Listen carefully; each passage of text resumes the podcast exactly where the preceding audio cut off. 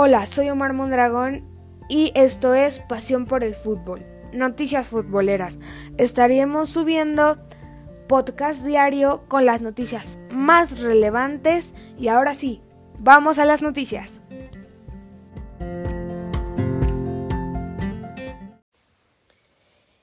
Bueno, escucharon el intro. Este capítulo no va a ser, de hecho, de noticias recientes del fútbol. Les voy a contar algunos datos curiosos sobre el fútbol, que puede haber unos más recientes, unos de hace años, y al final les tendré un poema que me enseñó mi abuelo sobre fútbol.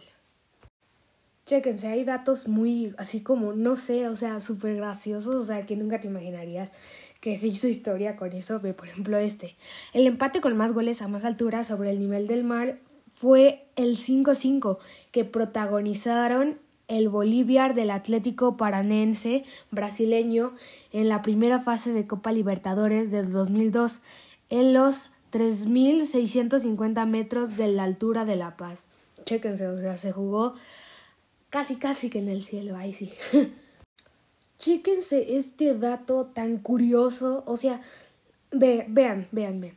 Manchester, el Manchester City fue el primer equipo más goleador de la temporada 1937-38 de la Premier League con 80 goles, pero terminó en el puesto 21 y descendió. O sea, imagínense por cuánto les ganaban sus rivales los partidos, no sé, se me hace un dato súper curioso que haya pasado esos 80 goles y fue el equipo más goleador, pero descendió en el puesto 21.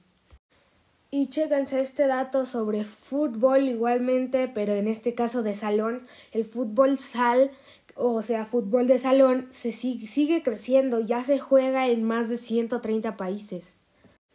Y este dato súper curioso también de las, de, los de las selecciones, perdón, ay, yo aquí con un revoltijo de palabras, pero no lo voy a repetir, ya, así quedó, así quedó.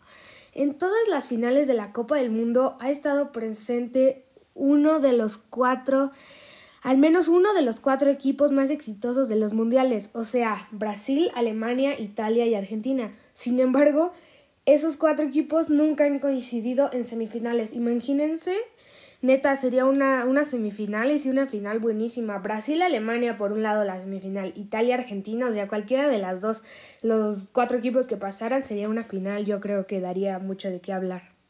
Y luego, ya para cerrar, el último, pero no menos importante, en 1994 el, el Celtic de Escocia fue el último equipo profesional en poner número a sus camisetas. O sea que era... O sea, nada más tenía su nombre o no tenía nada, me pregunto eso yo. La verdad lo desconozco, pero pues si no, ¿cómo los diferenciabas en el campo? Porque también, por ejemplo, no creo que se pintaran el pelo. Por ejemplo, ahora mínimo, por ejemplo, en el Toluca eh, ves a Zambuesa con el pelo pintado, a Canelo, por ejemplo, con el pelo pintado. Entonces así ya dices, ah, no, pues es este, es el otro, ¿no? Ya sin ver el número, pero pues, ¿cómo le hacían?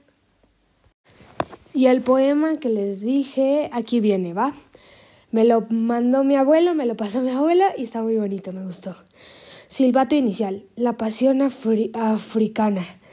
Campeón, de invierno, la afición en primera persona, el balón y la cabeza, formas de la pasión, esa cosa mental, los goles y el tiempo, vida, muerte y resurrección de Diego Armando Maradona, las opciones de un pie izquierdo, morir para convencer, la noche en que Diego salvó a Maradona, la Liga de las Estrellas, el paraíso del fichaje, la Casa Blanca del fútbol, los Galácticos en la temporada 2003-2004.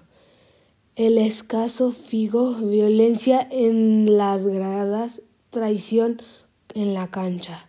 Guardiola, el exilio y el reino. Los ídolos negros.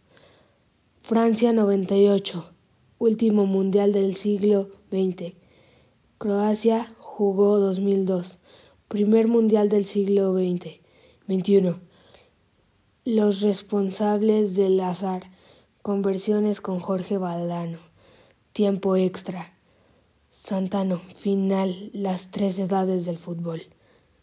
Gracias. Espero les haya gustado y si les gustó esta sección, que es datos curiosos, que fue de todo este capítulo, háganmelo saber. Gracias. Hasta luego.